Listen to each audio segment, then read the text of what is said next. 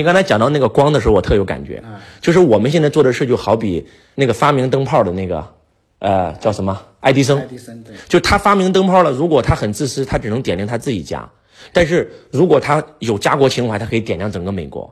那如果他把全人类都装在胸膛，他可以点亮世界，世界都亮起来了，哇，这个感觉真的太美了。对啊，就就打个比方嘛，就像我曾经一个师傅跟我说，对吧？就一个人花了两个亿，好不容易拍卖了一幅这个徐悲鸿的画，对吧？结果你放在家里做珍藏，徐悲鸿做梦都会骂你，为什么呢？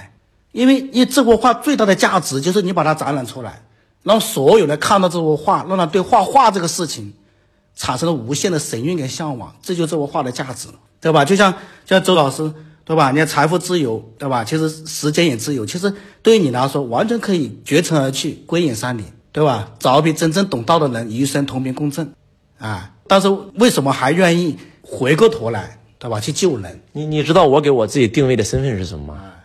我给自己定位的身份是捞蛆人啊！我要把那些蛆，然后捞出来，然后把它变成人。因为今天很多人他就是就是在没有上我课之前，他真的就是蛆啊。就是听完这个，我又很触动。就很多人都说，哇，你都成菩萨了，要成佛了，是不是天都享受生活呀？你看，后来发现，你看地藏王他成菩萨了，他永远去哪里呀？哪里环境最恶劣，对吧？哪里的人最需要度？你看，他跑到地狱里面去度人。地狱不空，誓不成佛。你看，所以你会发现，真正所有的高手，他其实都一个法门，就是我好让身边人好。比如说我好了，怎么想方设法让众生也变好，对吧？比如说我醒来了，对吧？我怎么让众生也醒来？所有的高手他都是都是这个法门的。你说的太对了。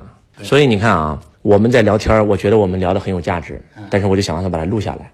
因为如果我们两个人聊完价值，只对我们两个人有价值。我们把它录下来，放到喜马拉雅上，放到全网上，能够帮助多少人，能够唤醒多少人？这个一百年以后，我们俩都死了，这个音频还在啊。所以你知道吗？我现在每天早上醒来，第一件念头就是，我今天能够为这个社会，我能为为这个世界创造些什么？我会为什么要牺牲我休息的时间去录音频？然后呢，呃，我去六六读书会解书，就是因为我觉得这东西可以传世。我在一六年就开始干一件事啊，就是把我所有的课程全部的都录出来了，然后都上到网上变免费了。然后我只要有时间有灵感，我就马上把它录成音频。所以就像我今今天上午我讲，你在场吗？在我我我上堂的时候你在是吧？在我说了一个很重要的东西，不是有一个人说啊，我要报你的课，你们公司不让我贷款，不让我报。我说这就对了，这是我们的价值观，我们不允许贷款报课。你没有钱你就不上课，你有个一万块你就报个一万块钱的基础课，你没有钱你就不上，你可以免费跟我学呀。我要拜你为师，我一定要成为你的徒弟。我说不是说你交了钱拜我为师，你心中认为是就是了。就像我当年跟我老师都不亲戚，我也没钱报他的课啊，但是我就认为我是他的徒弟，我就看他的书，跟他同频共振嘛。你你你根本无法想象，就是那本书我翻来覆去看了十多年，就是那本书的笔记我都翻来覆去翻来覆去，在我人生最迷茫、最痛苦、最低谷的时候，就拿出来翻一翻，它会给我无限的力量和无限的希望对，。所以这本书就已经成为老师的圣物了。是的，一看到它就就是能量，就是信仰。呃，我们之前有一个做营销的，他说周老师，你这本书，因为我我拿到直播间了嘛，他说你这本书现在拍卖，在你的粉丝里拍，我估计都能拍出两千万。我说你给我两个亿，我也不可能拍啊。对，我说这这这个对我来讲是，你想想，等到我七八十岁的时候，我再看这本书是什么感觉？那多有情怀啊！那对我来讲，真的就是圣物一样的一样的存在。我发现就是在台上听老师课，跟台下跟老师交流是另外一种感觉。就像刚才老师说的，其实两个人聊天，如果没有把它录成这个音频，只有我们两个人受益，对啊别人受不了益。我就发现太大爱了，因为我也是，我一有灵感我就喜欢写，嗯，我就发现我的法门是什么呢？就是写，嗯，所以我在家里就是真的本子，我写了上百本，全是我的手稿，嗯嗯，是吧？我就突然发现，天哪，我的法门是写，嗯，就一有灵感就写，对，但是没有像周老师一样，哇，一有灵感就直接把它录成音频。就我要是你，我要写的话，我就把它出成书、哦，放到网上，让所有人都看，这多好啊！这才能帮人，这才有价值啊！要不然你的智慧有什么价值？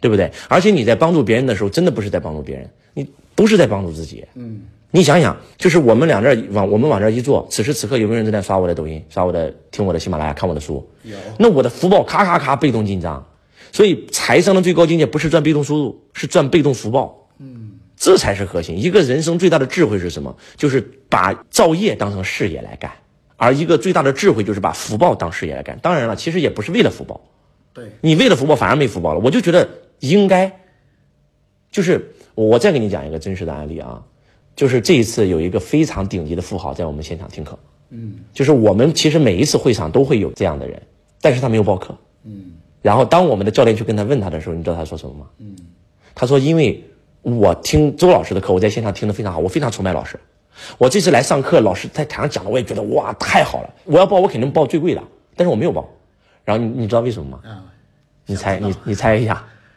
查不到。他说：“因为我来到会场以后，我看到了周老师的学员，我发现这个圈子太 low 了。其实，如果他换一个天使的镜子看问题，就是哇，周老师都是这种明星导师，对吧？连连最底层的都在救。你知道？哎，我我我在台上讲的那个故事可是真实的。他他应该看到的是老师那个救人的没有分别心，最底层都救。就是你知道我看到我这些学生是啥感觉吗？嗯，我看到我这些学生，我就觉得他们太好了。”他们，他就他们都是天使，我觉得他们都是贵族。就是，呃，你的那个公司的总裁听了三年课找我合作，嗯，他说那家公司在他手上干四十五个亿，他要跟我合作，一年干一百个亿。我们而且真的注册成立了公司，但他只有一个要求，嗯，就是听我课的人，就像当时听你们公司课一样，必须是过亿的老板才有资格听。你知道，我听完你刚才讲这段，我我有种感觉哈，你看，在佛陀心中。看众生都是佛，你看，那就像刚刚周老周老师所说的，对吧？就在我的心中，我看大家都是贵族。就你说这句话，也许别人觉得那老师肯定是说漂亮话，但是我我我听到的感受是什么哈？那确实是这样的。这就为什么说我还有一个法门哈，定期跟高僧大德住几天，不用说话，为什么呀？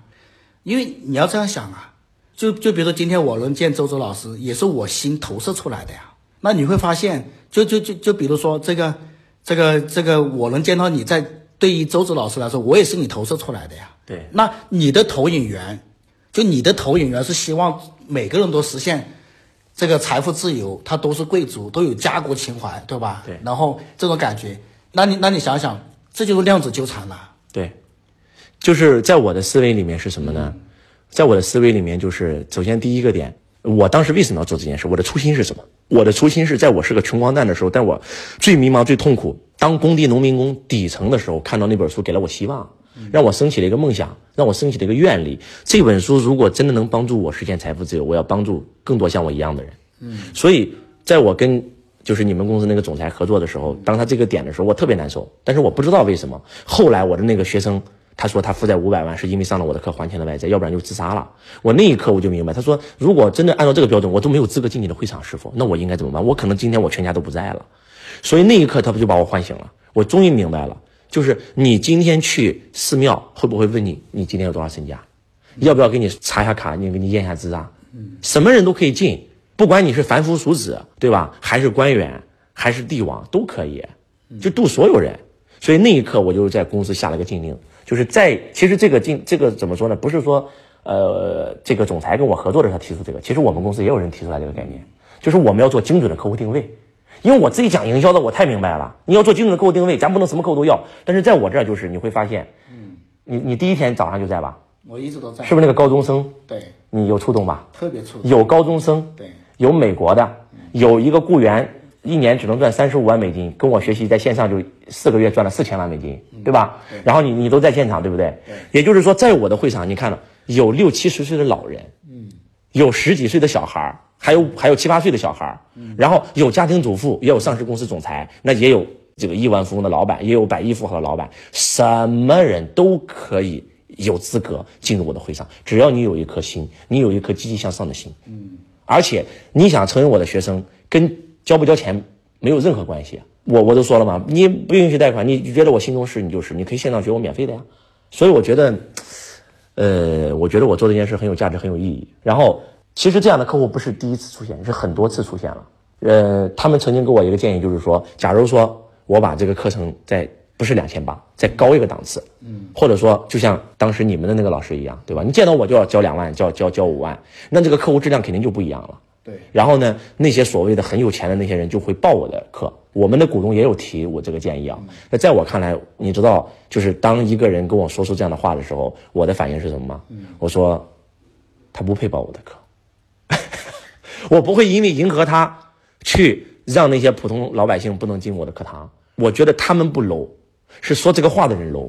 对，我我我是这样的，我真是这样的思维。就他什么都有，但是心中没有众生呐、对呀、就是普通人才需要我们帮啊。对呀、那你都几个亿身家了，其实你学不学我的课，你人生，你只要不乱来，也挺好的呀。其实底层的人才需要帮，在培训行业，没有人会定位我要去帮底层的，我倒也不是定位帮底层的，不是就是我的定位就是所有人。所有人对。就像那个呃那天我放典籍里的中国，呃有一段特有感，就是李时珍那段，嗯，就是我们悬壶济世，不问贫与贱，嗯，就是不管是呃贩夫走卒还是这个王侯将相，啊，不问贵与贱，你都有资格成为我的成为成为我的患者，而不是说我李时珍很牛逼，对吧？我只治那些王侯将相，你普通老百姓你没有资格成为我的患者。那如果他是这样的人，他怎么可能成为一圣呢？那我有一颗成圣之心，如果我只是为一种客户群体请命，我觉得这是不对的。包括这个，我不认为就是说底层的人值得我帮助，呃，这个有钱的人不值得我帮助。因为我有一个什么思维呢？举个例子啊，我今天帮助了一个人，他可能他是个普通家庭主妇，他帮助了一个家族，他的整个家族好了。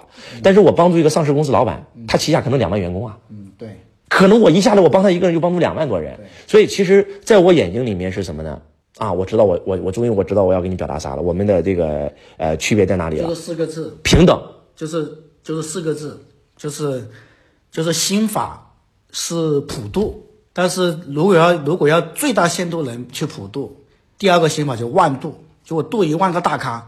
不是，您还没理解我意思？我打个比方嘛，不不不不不不不，那那我我你有没有看过《庆余年》？看过，你看过《庆余年》是吧？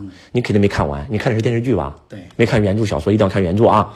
我告诉你啊，呃，陈萍萍是那个国家监察院一把手，皇帝之下就是他了，对不对？嗯，他为了一个女人，就是范闲的妈，背叛了皇帝，到最后被皇帝凌迟处死，但是他愿意，心甘情愿。然后呢，范闲宫中有一个小太监叫红烛，也为了范闲背叛了皇帝。你你知道为什么吗？皇帝跟陈萍萍关系是从小穿着裤裆一起长大的，他是他的伴童啊。他从世子的时候他就陪着他，然后皇帝也给了他很多的荣誉嘛，对不对？给了他很多的权利。